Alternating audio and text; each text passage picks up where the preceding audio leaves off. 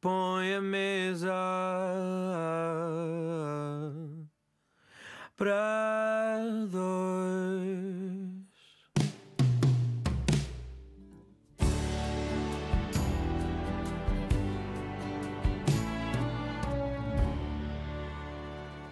Nesta mesa para dois faz-nos companhia a escritora, professora e tradutora italiana Lívia Appa. Lecionou na Universidade de Nápoles uh, L'Oriental, uh, trabalhou uh, sobretudo nos estudos culturais com incidência no cinema e na literatura e trabalha sobre o pensamento decolonial e anticolonial uh, investigadora do Centro de Estudos sobre África Contemporânea na Universidade de Nápoles L'Oriental. Criou e foi responsável científica da Cátedra Margarida Cardoso, entre a vasta produção de ensaios em revistas e publicações italianas e estrangeiras, coordenou com os poetas Maria Alexandre Dáscalos e Arlindo Barbeitos a antologia Poesia Africana de Língua Portuguesa, publicada em 2003 pela Academia Brasileira das Letras. Tem traduzido para italiano, entre outros, Mário Cesarini, Rui Duarte Carvalho, Ana Luísa Amaral, Mia Couto, Luís Carlos Patraquim, Onjaki, Paula Tavares e Virgílio de Lemos. Boa noite, sou Fernanda Almeida. Bem-vinda, Lívia auguri, acho que é assim que se diz em italiano. Auguri é parabéns, mas é, um ah. belíssimo, é uma belíssima maneira de começar essa conversa. Obrigada. Parabéns pelo teu percurso, é mais isso. Uh, nesta mesa, uh, só comida italiana ou há lugar para comida de outras nacionalidades? Muitas outras nacionalidades, partindo do pressuposto, claro, que a comida italiana, aliás, napolitana. Napolitana. E qual é a diferença, já agora? É, é uma grande diferença, porque sabes que a Itália é um país com culturas regionais muito fortes, muito mais do que aqui em Portugal. E então, raramente o italiano dirá sou italiano sem dizer o nome da cidade de onde vem, ou pelo menos da região. Então eu faço questão de reivindicar a minha napolitanidade. E, e, isso em termos de comida quer dizer muita coisa, né? Então é, é, como é que caracterizas a comida napolitana? O que é que não pode faltar numa boa mesa e sabendo eu que és uma excelente cozinheira? Bom, nunca falta uma massa, né? Como no resto do país, mas em Nápoles nós temos uma maneira de cozinhar os legumes que eu acho muito muito especial, né? Porque a cozinha napolitana é uma comida é uma cozinha pobre, portanto nós comemos muitos legumes, muito, muitas leguminosas, até fazemos massa com feijão, massa com lentilhas. Estes são os pratos típicos, né? E tudo isso acompanhado por uma boa mozzarella de búfala, porque isso é que me faz muita falta aqui em Portugal. Mas, eh, faltando isso, eh, e estando aqui uh, em Portugal, uh, achas que há alguma característica, uh, algo que tu encontres, quer na cozinha napolitana, tem que dizer napolitana, não italiana, Exato. napolitana, portuguesa e africana, encontras alguma característica comum nestas três gastronomias? Uh, bom, com a cozinha portuguesa pouca, porque a cozinha portuguesa me parece que se come em restaurantes, hoje em dia esqueceu completamente as, a, a, cozinha tradicional, isso é, uh, todos aqueles pratos tinham muito a ver também com o campo, né? Uh, por exemplo, volto a dizer, uso, por exemplo, de coisas tipo favas, estas coisas raramente tu encontras no, no restaurante, né? E, e então acontece que, eh, de fato, eh, a semelhança hum, é pouca, porque, porque é uma, acaba por ser uma cozinha muito menos variada do que a nossa. Não estou a dizer que seja pior, eu gosto muito da cozinha portuguesa, mas é muito mais proteica, enquanto nós, infelizmente, adoramos tudo que seja hidratos de carbono, né? portanto, massa, pizza e por aí fora. Uhum. E a africana, como é que tu vês nesse, nesse teu quadro? Uma coisa parecida que no uso que se faz da cozinha, como é que é dizer? Uh, claro que é muito diferente, os sabores são diferentes, mas, uh, mas o, o, o, prazer de estar à mesa, o partilhar a comida. Uh, em Nápoles não comemos no único prato como acontece em alguns países da África, em algumas famílias, claro, sempre menos, porque uh, cada vez mais, uh, digamos, como é normal que seja, a vida urbana acaba por ter mais, uh, mais, como é dizer, mais espaço, né? mesmo naqueles países, e todo mundo vai assim sempre a correr, mas a ideia de partilhar a comida com a família, com os amigos, isso tem muitíssimo a ver com, com, com a nossa maneira de praticar a nossa, a nossa uh, a nossa comida, com certeza, muito mais do que aqui em Portugal. Uhum. Uh, portanto, há ali uh, na comida um certo reconforto, não é? Um certo.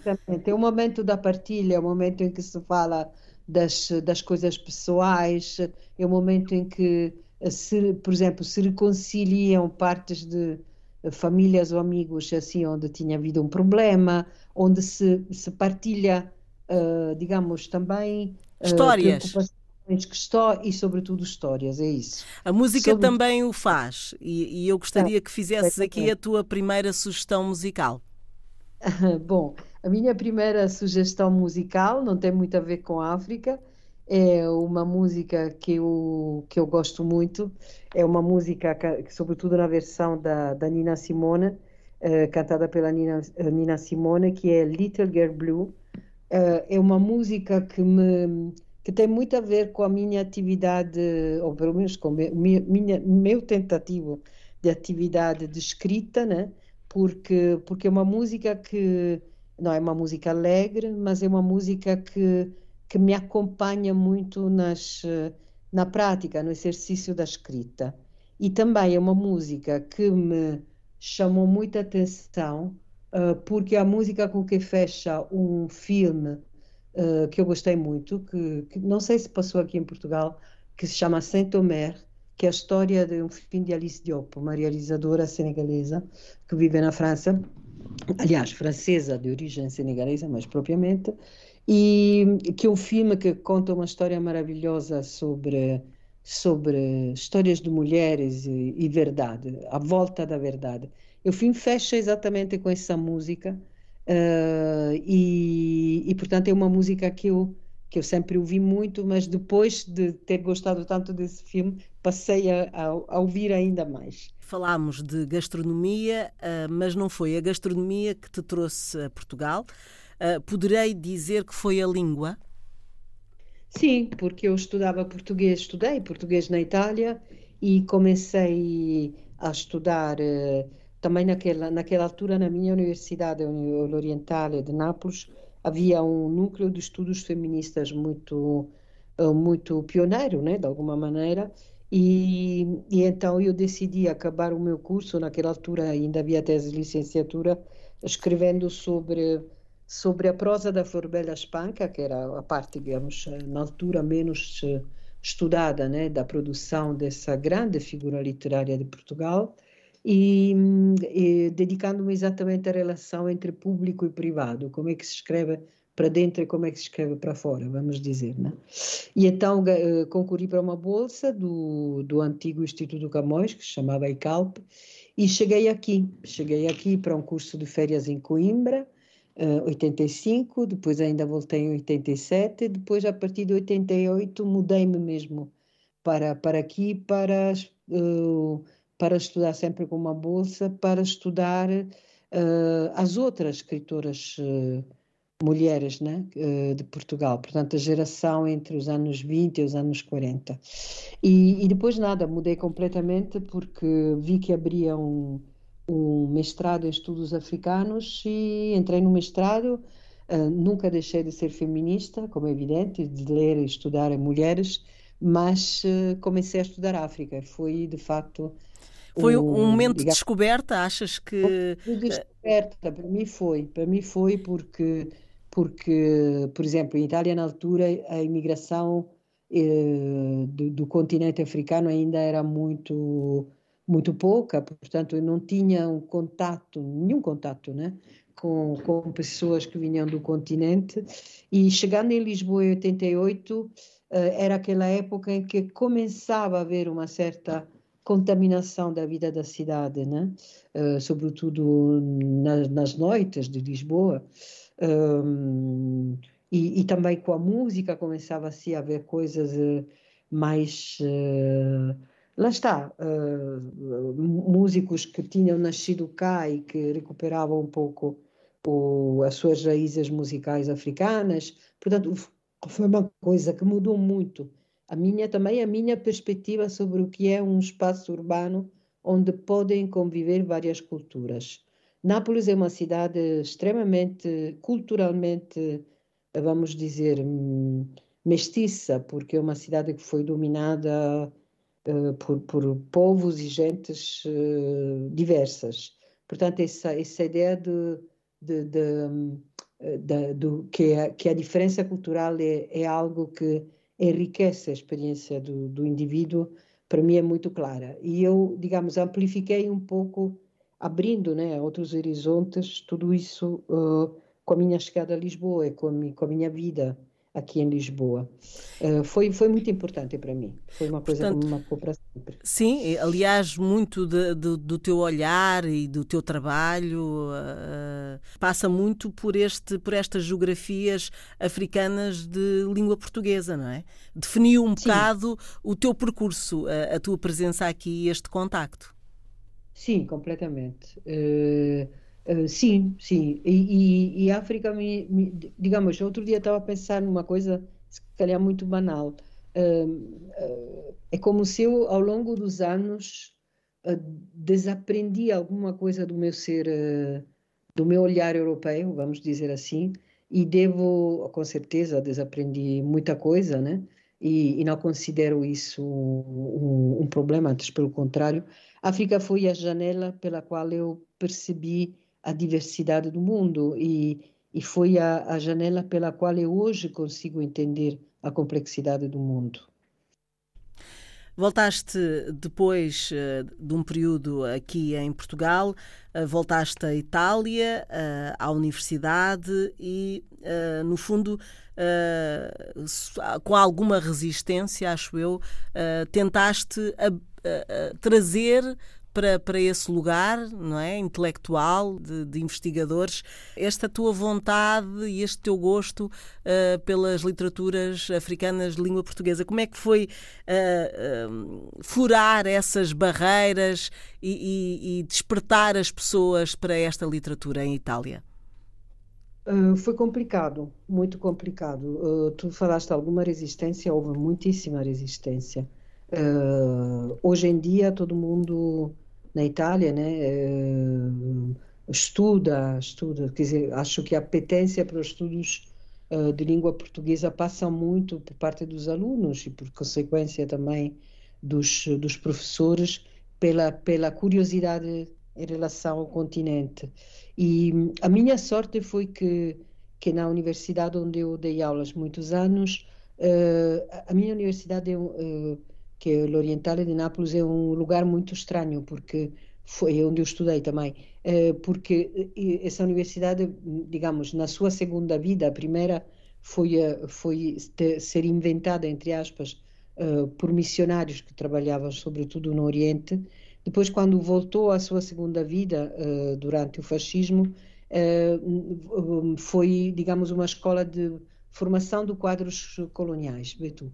Uhum. E e então, uh, uh, isso, claro, nós tivemos pouco tempo nas colónias, o que não quer dizer que não fizemos coisas horrorosas, mas uh, o que é verdade é que criou-se lá um núcleo de estudos sobre o continente africano muito, muito sólido. E eu tive a sorte grandíssima de poder colaborar com estes colegas que não estudavam literatura, mas que eram de outras áreas, por exemplo, a área da ciência política, da história, e, e isso foi uma grandíssima mais-valia, porque, mais uma vez, foi outra janela, né? Abrir. Eu, eu tinha estudado literatura, tinha estudado, uh, portanto, tinha uma formação que não, que não passava necessariamente pela, pelas ciências sociais, e trabalhar com eles foi um grandíssimo privilégio e, e, lá está, mais uma, uma janela importante para a minha cabeça. E ser tradutora acabou por ajudar também a, a esse, a essa aproximar uh, dos académicos Sim. para esta literatura, não é? Sim, uh, lá também com, ainda hoje, né, com muita resistência, porque na verdade o mercado editorial italiano uh, tem muita dificuldade em mercado editorial italiano é um mercado muito gasto, muito vasto, como sabes, né? Portanto, publica-se muitíssimo e muitas traduções. Agora, já tem muita dificuldade o mundo, digamos, a literatura portuguesa, fora dos grandes nomes, Saramago, por exemplo, o Bantunes é um autor que é traduzido, mas que na verdade ninguém quase lê em Itália.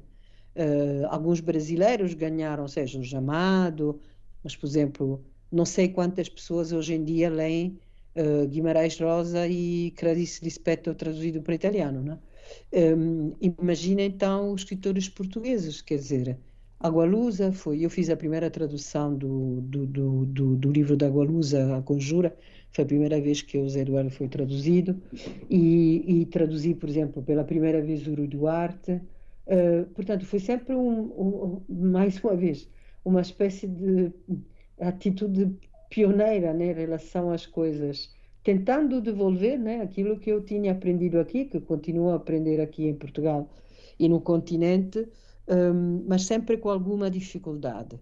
Um, o ano passado, por exemplo, saiu a tradução do, dos Transparentes, do Onjaki, e, e a tradução foi muito apreciada, todo mundo gostou muito do livro, mas na verdade o livro vendeu porque houve um boca a boca entre as pessoas que o leram, mas nunca foi, uh, por exemplo, nunca foi feita uma única apresentação dos transparente, do, e transparente em italiano uh, em Itália, porque na verdade não há investimento para esse tipo de eventos.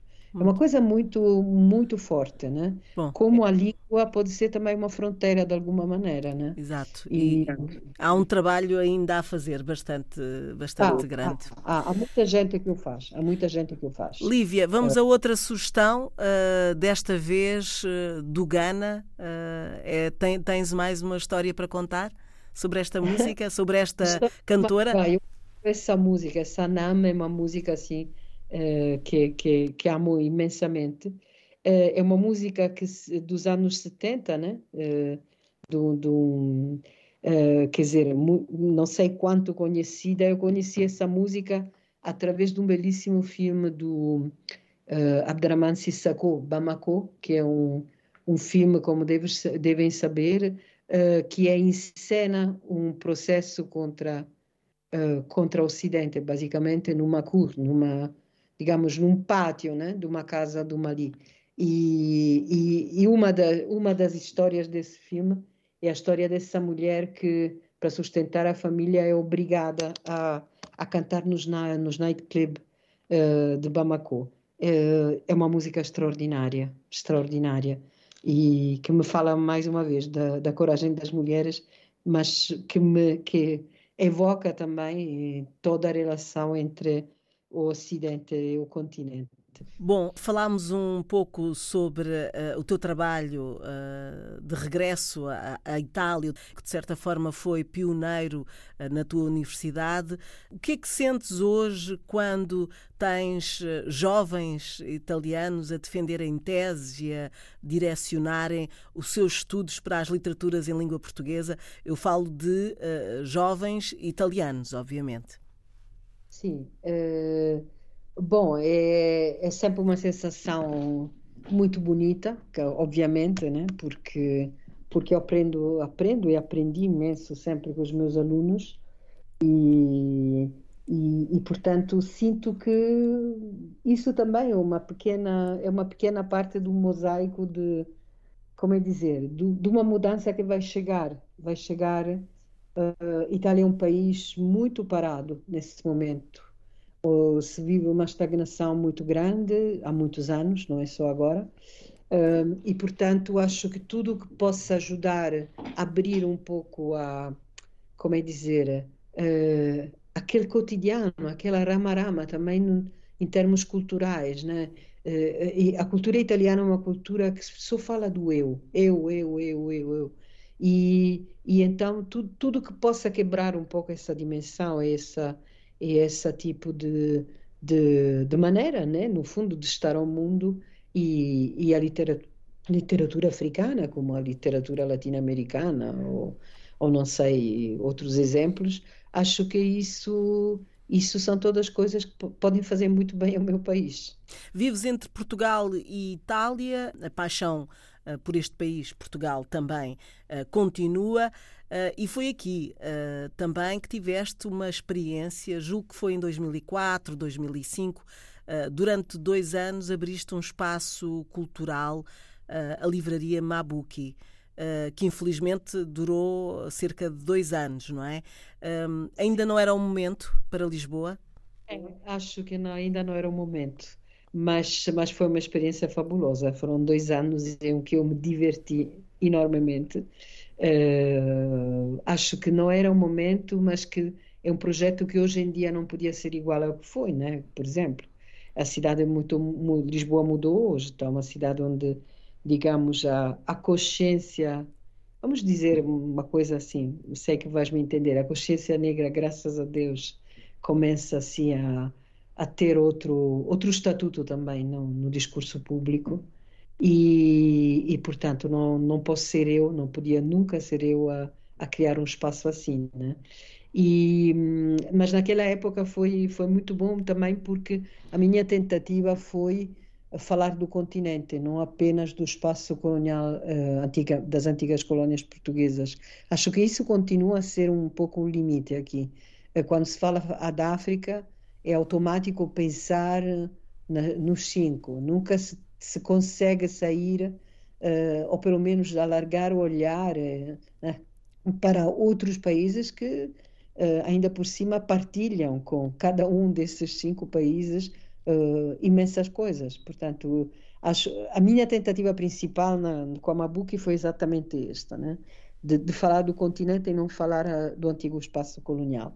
Uh, não sei se, se, consegui um bocadinho o meu objetivo, mas, mas foi, foram anos muito, muito interessantes, muito, aprendi muito. Lívia, a próxima sugestão uh, leva-nos até Angola. Uh, podes uh, então falar dos nomes que, que trazes para, para este momento? Adoro essa música do, do Paulo Flores e da, da Titica. Adoro a Titica. Acho que ela é uma é uma, uma figura interessantíssima do ponto de vista não apenas musical, porque ela tem uma variedade de, de inspirações musicais extraordinárias, Uh, vai do popular ao sofisticado, faz de Beyoncé e ao dia seguinte volta para o Kuduro, não sei, acho isso extraordinário. E o percurso dela é simplesmente único. E pronto, eu adoro o Paulo Flores, portanto, vê-los juntos uh, com essa ironia, com essa, cada vez que eu ouço a música e que penso num vídeo é festa, não tem outra outra inspiração, outra definição possível. Macongo. É como Também. se chama o tema para ouvir eh, já a seguir. Na despedida, falemos de um livro organizado por ti e pelo Paulo Medeiros e que uh, acaba de, de, sair com o título uh, Contemporary Lusophone African Film, o cinema lusófono uh, em destaque e em que perspectiva neste teu livro? É um pouco na perspectiva que o subtítulo sugere, né? Portanto, pensarmos o cinema uh, africano dos países de língua oficial portuguesa dentro de um contexto maior do cinema uh, africano em geral, uh, obviamente, mas também dentro do contexto do cinema em geral que hoje se faz no mundo. o livro, é, a ideia de fazer o livro foi do Paulo Medeiros, que muito generosamente me convidou para o acompanhar nessa aventura. O Paulo Medeiros é, é professor catedrático na Universidade de Warwick. E, e, portanto, o que decidimos fazer era convidar pessoas que já há algum tempo escreviam sobre, sobre estes temas uh, e uh, juntar uma série de ensaios que pudessem ajudar a, a, digamos, uma primeira leitura. Esse é o primeiro livro de, de ensaios assim também para uma editora que digamos eh, que não fosse de um dos países de língua portuguesa uh, que tenta digamos dar algumas pistas de leitura do fenómeno em geral e, e, e, e portanto temos ensaios de não sei de pessoas como Maria do Carmo Pizarra da Raquel Scheffer Uh, não estou a dizer estes nomes por ordem de importância, mas porque são os primeiros de que eu me estou a lembrar. E, e cada um são ensaios muito diversos, também por inspiração, por, por mesmo por uh, tipo de escrita. E, mas acho que eles dão-se um, um, importante contributo para uma primeira abordagem uh, complexiva a esse mundo. O livro fecha-se com uma entrevista que eu fiz ao Pedro Pimenta, que, como todos devem saber, é um produtor, uh, organizador de um, mil coisas importantes sobre o cinema africano.